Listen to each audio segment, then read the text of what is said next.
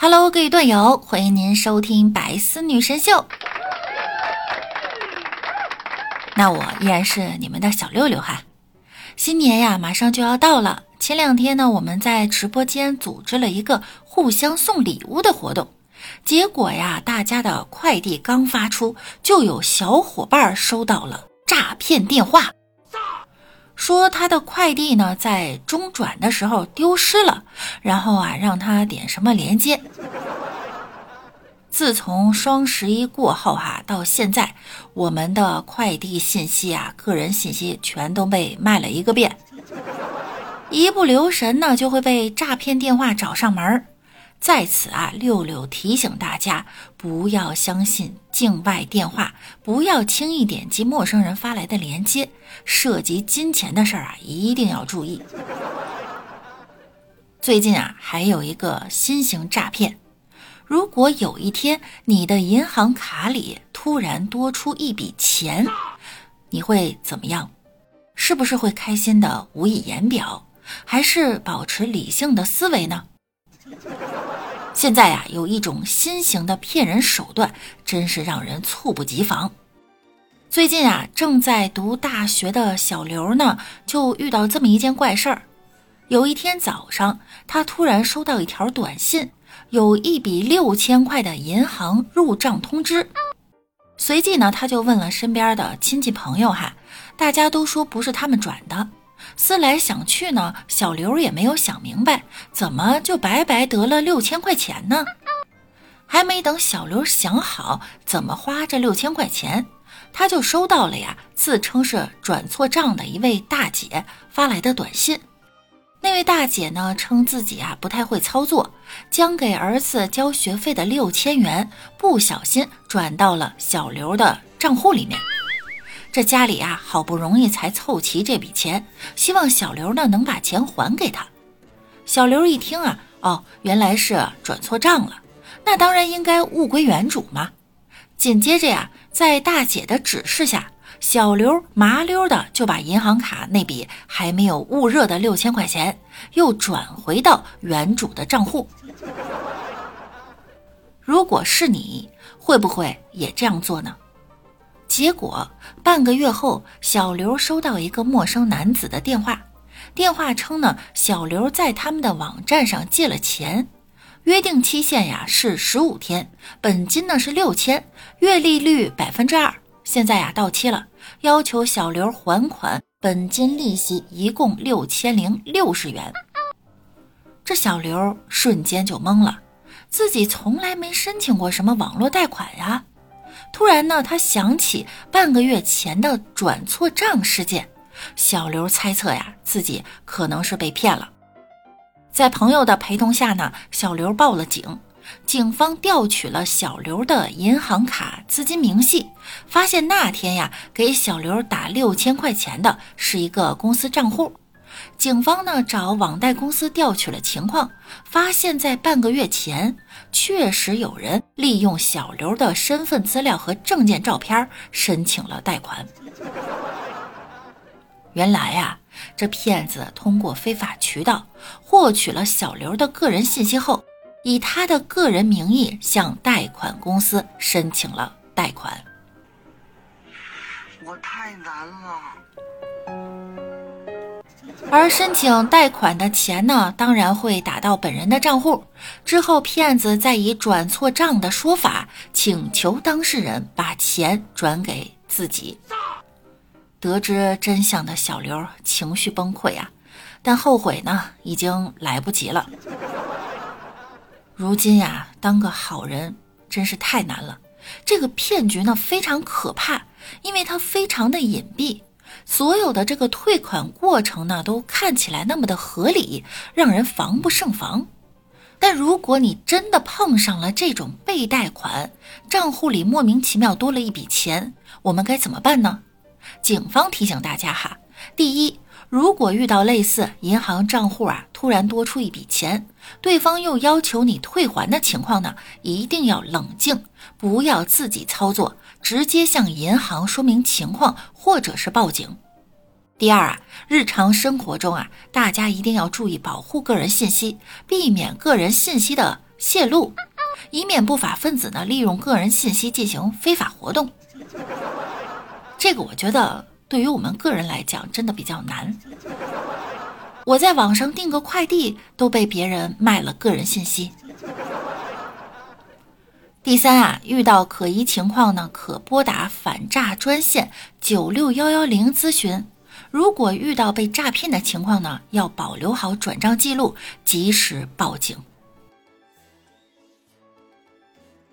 最近啊，我朋友都在传言说，现在有很多网站呢，想方设法的骗取个人信息。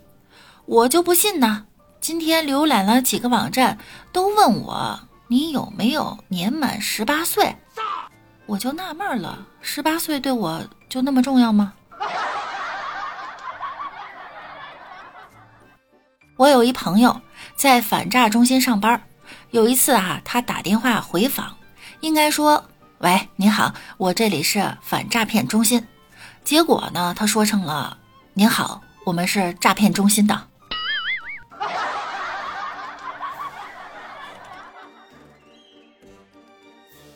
双十一刚过哈，不知道大家在网购时呢有没有遇到过收到的货物与订单不符的情况？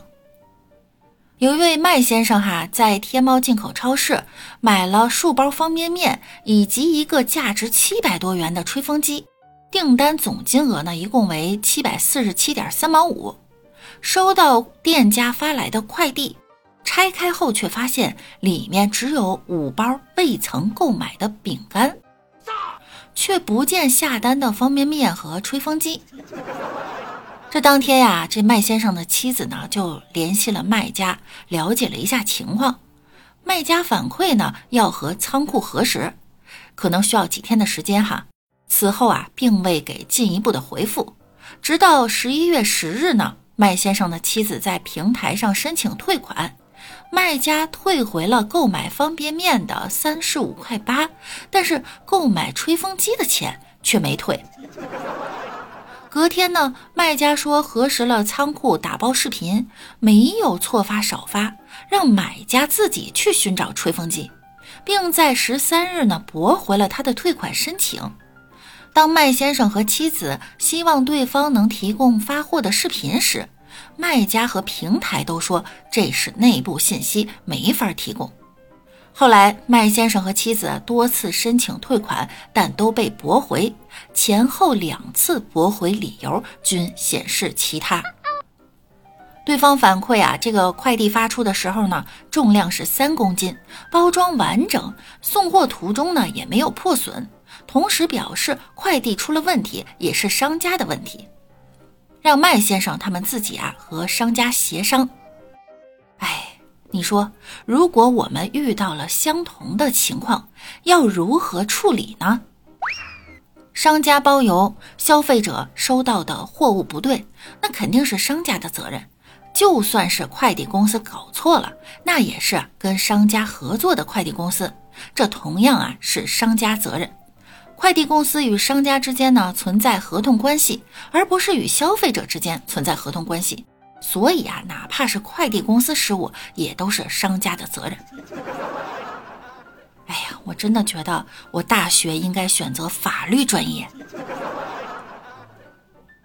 那网购如何维权呢？解决网购争议的途径哈，包括协商和解、投诉调解、行政诉讼、提请仲裁和提起诉讼。在协商无果的情况下呢，成本较低，同时也比较常见的方式呢是投诉调解。一呢是投诉物流，通过快递公司官方渠道投诉，如果官方没回应或者对处理结果不满意，再投诉到国家邮政局申诉网站。二呢是网购投诉，先联系电商平台的客服，并非是卖家客服哈，进行投诉，对处理结果不满意呢，再拨打一二三幺五或各省市消协电话，以及向消费者投诉平台投诉。这个投诉平台大家可以去百度一下子。六六给大家分享一个实际经验哈，层层投诉的这个过程中呢，一定要从最基础的部门开始，然后一定要留下电话和微信的沟通的通话记录当做证据。哎呀，买个东西突然觉得好累，这消费者不是上帝吗？怎么活得像孙子一样？我曾经网购了一件衣服，特别满意，却乐呵呵的给了个差评。我朋友问我：“你不是很满意这件衣服吗？怎么还给差评啊？”我说：“没错啊，我就要给差评，这样可以防止别人买就不会撞衫了。”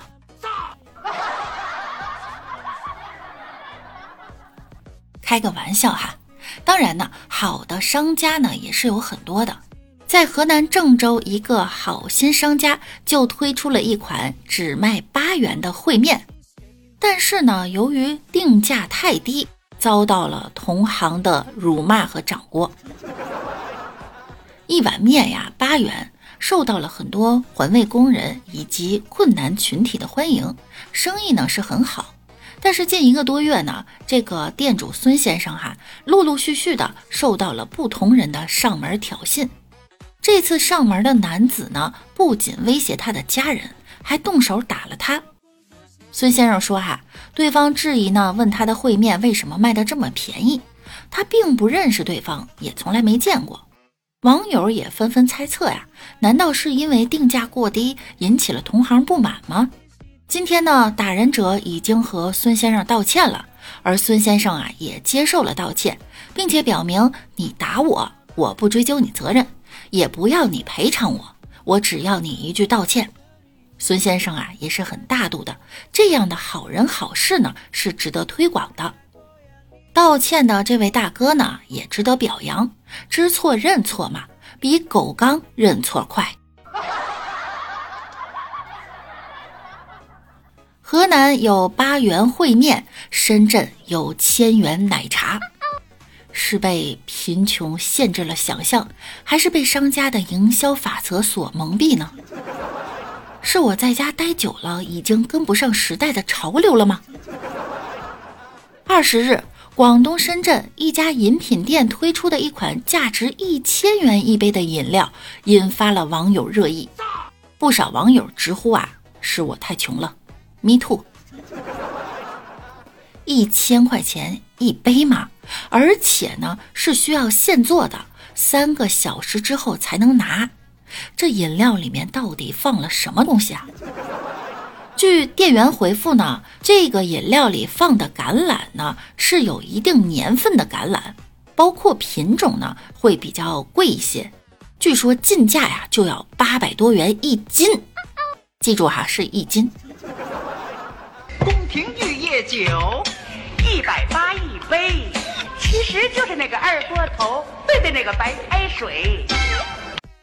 有些网友表示呢，这橄榄价格高，卖这么贵可以理解；也有些网友认为啊，价格过高，扰乱了正常的市场秩序。还有些网友称呢，明码标价，我穷我不喝。六六觉得呀，这橄榄应该是八二年的老橄榄。不过这八百块钱一斤，这一杯。会放一斤吗？说不定啊，它只有一滴。我想知道这样的橄榄有什么功效吗？防止脱发吗？能减肥吗？能降血压吗？这些功能不知道有没有，反正出门吹牛逼的功效达到了。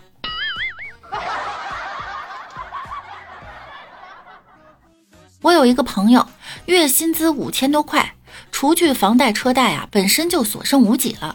他女朋友呢，特别喜欢买奶茶、买衣服，每个月呀都存不下钱，依靠花呗度日。他跟女朋友啊说了好几次，但是这女孩呢依旧如故。有一次在大街上呢，他看到了一个品牌叫蜜雪冰城，当当当当当当当，他就给女朋友买了一杯，没想到女朋友一脸嫌弃，直接还给他了，说。这种奶茶你也喝？其实，在喝奶茶这件事上呢，也是有鄙视链的。最近我在网上看到了一张图片，叫做《二零二一奶茶鄙视链图鉴》。在这张图里呀，喝奶茶这件事情共分为四个梯队等级，各个等级之间呀相互鄙视。第一梯队呢，都是客单价大于等于三十元的，例如喜茶呀、乐乐茶、奈雪的茶。第二、三、四梯队啊，以此类推，就不赘述了哈，就是越来越便宜。这个鄙视链呢，就是按照奶茶的价格进行区分的。看到这个图后呀，让我大吃一惊。现在年轻人的消费观实在是太让人意外了。不过仔细想想啊，其实哪个行业它都有鄙视链。譬如用苹果手机的看不起用华为手机的，用华为的看不起用小米的。大家都在互相鄙视。对于如今的年轻人而言呢，喝奶茶这件事情已经不是单纯的喝这个动作了。深圳曾经万人排队购买茶颜悦色，很多人想不明白为什么会有人排队三四个小时去买一杯奶茶呢？这些人脑子他是不是不正常啊？对于排队的人而言呢，我排了三四个小时买到了一杯奶茶。黄牛党啊，都已经加价到八百块钱了，我这杯奶茶就已经不再是普通的奶茶了。一杯十块钱的普通奶茶，怎么可以跟我相提并论呢？然后趁机发个朋友圈，而且啊，一定是人多的排队场景，然后感慨一下人多，感慨一下购买的艰辛之路，接下来就是坐等大家的点赞评论了。这就是如今年轻人的消费心理，博取关注度，博取别人的眼球，博取一种自我认为的优越感。哎，也是可以理解，都是月薪几千的人，买不起房，买不起车，只能买点贵的可以装逼的奶茶，找点安慰了。对此事呢，大家是怎么看的呢？欢迎在评论区给六六留言哈。好了，那我们本期的节目呢，到这儿就要跟大家说再见了。想要听到更多段子的朋友呢，可以在喜马拉雅搜索万事屋，点击订阅并关注我，我是六六。同时呢，每晚八点半到十一点半，我也会在喜马拉雅直播的哈。有空呢，可以来直播间找我一起互动。那我们下周再见喽。拜拜。